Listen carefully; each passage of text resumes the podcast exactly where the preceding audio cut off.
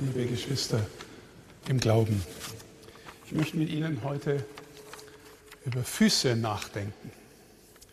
Unter anderem deswegen, weil das Wort Füße in der ersten Lesung und im Evangelium insgesamt achtmal vorgekommen ist. Zunächst ein kurzer Blick auf die biblischen Texte, die wir gehört haben. Da gibt es die berühmte Erzählung vom Vorübergang des Herrn aus dem Buch Exodus und die Aufforderung an die Israeliten, ein fehlerfreies Lamm zu schlachten und mit dem Blut die Türpfosten zu bestreichen, dann dieses geschlachtete Lamm zu essen, hastig, gegürtet mit dem Stab in den Händen und Schuhe unter den Füßen. Vorübergang des Herrn. Das Blut des Lammes hält den Todesengel davon ab, auch Gottes Zorn über die Israeliten auszugießen.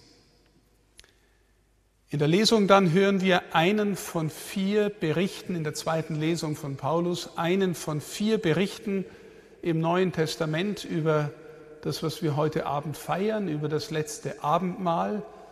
Die Berichte von Markus, Matthäus, Lukas und Paulus sind alle sehr ähnlich und legen die Grundlage für die Liturgie der heiligen Messe seit Anbeginn bis heute. Wir feiern es im Wesentlichen in diesen Worten. Was feiern wir?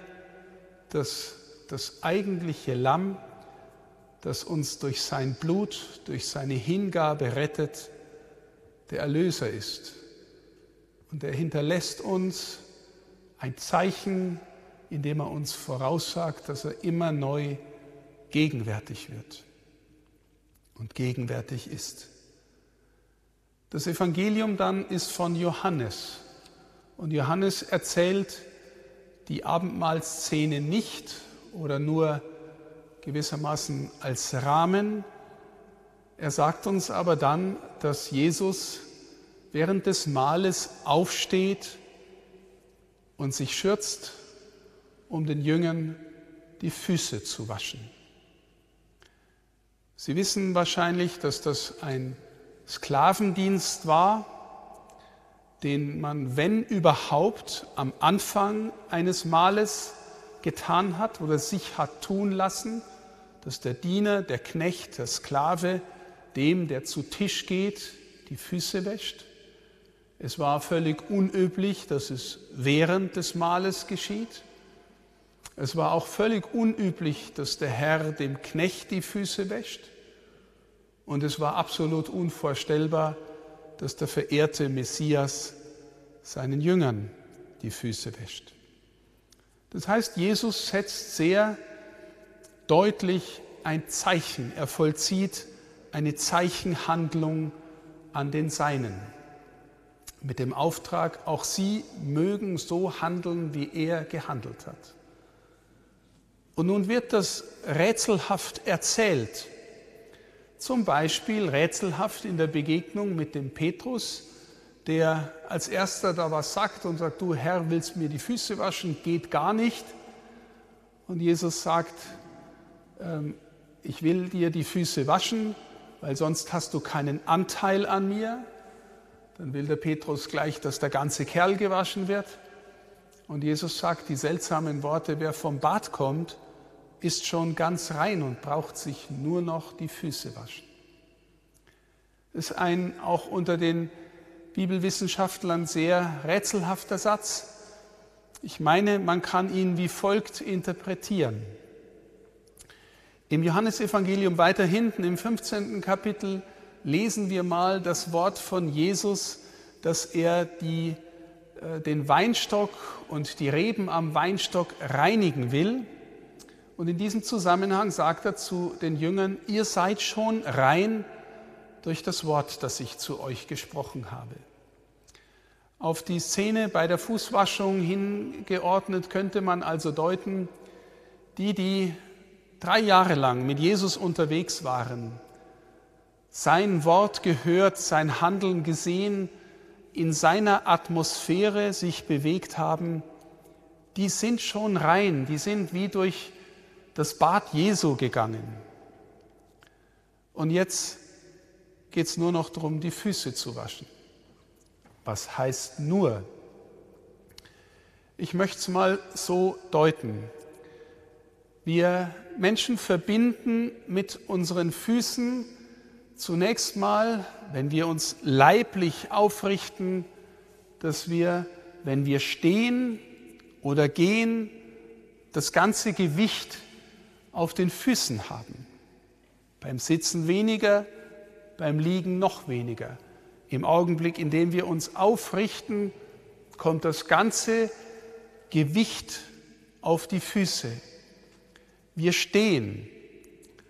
Und wenn wir alles, was wir assoziieren mit den Worten stehen, verbinden, dann merken wir auf einmal, was für ein wichtiges Bild das ist.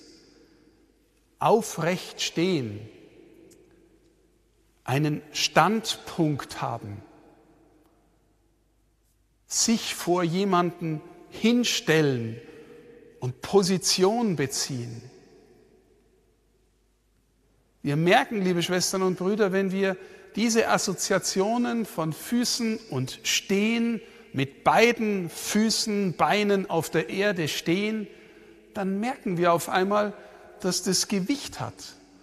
Und im Nachdenken darüber ist mir mal gekommen, dass man eigentlich nur für den Menschen sagen kann, dass er steht in diesem Sinn.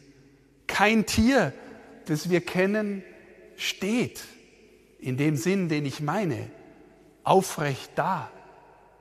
Auch kein hochentwickeltes Säugetier, auch ein Schimpanse oder Gorilla steht nicht aufrecht da. Ein Vogel schon gar nicht. Eine Kuh auch nicht. Der Mensch steht und stellt sich hin. Wenn wir, liebe Schwestern und Brüder, in unserem Gottesdienst das Evangelium hören, dann stehen wir vor Gott, weil wir hören jetzt Jesu Wort, Jesu Stimme und es verlangt von uns gewissermaßen der innere Respekt. Wir stellen uns hin.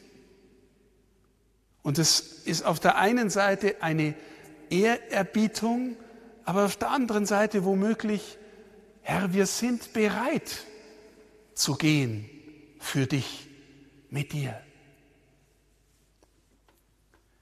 Und von dort, liebe Schwestern und Brüder, kriegt die Szene von der Fußwaschung noch einmal eine tiefe geistliche Bedeutung. Viele von Ihnen haben vermutlich schon mal Situationen erlebt, wo Sie gesagt haben, da hat es mir den Boden unter den Füßen weggezogen. Ein enger Verwandter ist gestorben, vielleicht der Lebenspartner, vielleicht ein naher Freund, eine Freundin. Vielleicht hat jemand seinen Job verloren, vielleicht ist jemand schwer krank geworden. Mir hat es den Boden unter den Füßen weggezogen. Das heißt, das, was uns im Leben Standfestigkeit gibt, Sicherheit gibt, wo wir stehen können, worauf wir uns verlassen können, das hat uns plötzlich verlassen. Ich höre so einen Satz wie, mir hat es den Boden unter den Füßen weggezogen, vor allem bei Menschen meiner Generation, wenn ein Elternteil stirbt oder beide Eltern sterben. Irgendwie die Eltern waren die, die einen getragen haben und immer hinter einem gestanden sind. Und wir können, konnten mit ihnen Stand gewinnen und ins Leben rausgehen. Und jetzt möchte ich diese Szene von der Fußwaschung deuten als eine Szene, wo Jesus sanft und doch unerbittlich seinen Jüngern den Boden unter den Füßen wegzieht. Mit den Worten, ihr seid schon rein, die Füße sind noch dreckig. Was könnte das bedeuten? Na okay, ihr habt jetzt mit mir drei Jahre verbracht. Ihr habt mein Wort gehört, manches ist euch tief ins Herz gegangen. Aber meine Lieben, jetzt wird es richtig ernst. Jetzt geht's um was. Geht ihr mit? Steht ihr so an meiner Seite, dass ihr eben neben mir, mit mir Stand gewinnt? Petrus reißt die Klappe auf, als er hört, dass Jesus sagt, es wird ihm schlecht gehen. Ich gehe mit dir bis in den Tod. Jesus hat vorher schon gesagt, wohin ich gehe, dorthin könnt ihr jetzt noch nicht gehen. Ihr werdet mir später folgen. Petrus muss neuen Stand gewinnen durch den Geist des Auferstandenen. Dann lernt er neu zu stehen und neu zu gehen.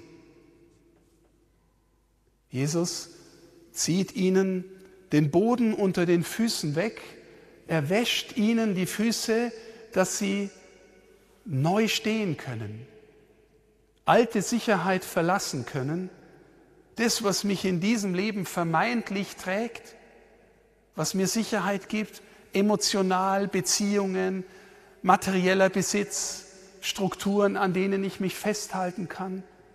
Jesus sagt, alles das ist endlich. Wenn du wirklichen Stand haben willst, dann musst du in mir stehen, bei mir stehen, beim Kreuz stehen. Dann nehme ich dich auch mit darüber hinaus.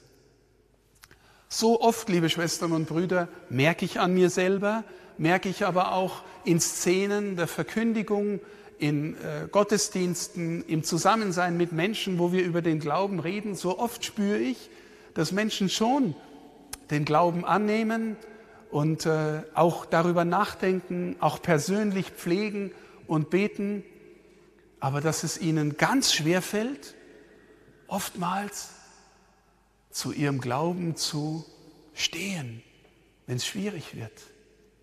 Standpunkt zu beziehen in dieser Zeit, in dieser Gesellschaft. Die Sicherheiten, auf denen Sie stehen, sind vielleicht noch die Anerkennung der anderen. Was könnten die denken, wenn ich so rede, dass ich an Jesus glaube? Jesus sagt, stehst du in mir? Paulus wird sagen, ich schäme mich nicht für meinen Glauben. Das war damals schon ein Thema, liebe Schwestern, liebe Brüder. Und von dort her eine letzte Frage. Wo steht eigentlich Jesus?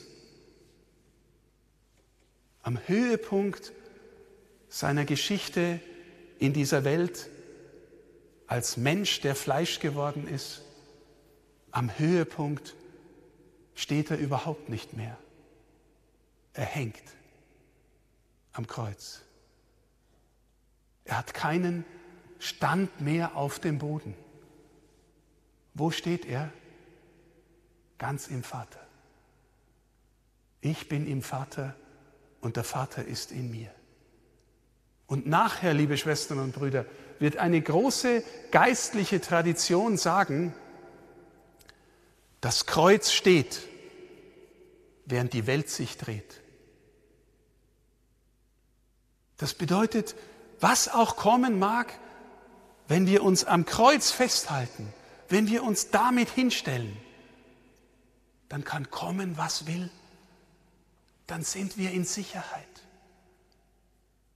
Ich könnte immer wieder wirklich, äh, also das ergreift mich, wenn ich die Geschichte von einem Philosophen namens Peter Wust höre. Der war ein Philosoph in Münster während der Nazizeit, ein bekannter katholischer Philosoph und hat immer wieder auch in seinen Lehrveranstaltungen die Stimme gegen die Nazis erhoben. Und dann haben seine Freunde mal zu ihm gesagt, lieber Peter, bring dich in Sicherheit.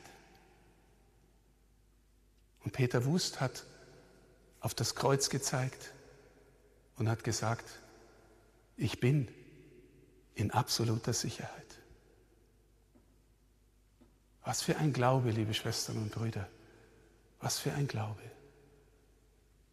Lassen wir uns heute Abend ein wenig den Boden unter den Füßen von Jesus wegziehen und lassen uns die Frage stellen, wo stehst du, wenn es drauf ankommt? Amen.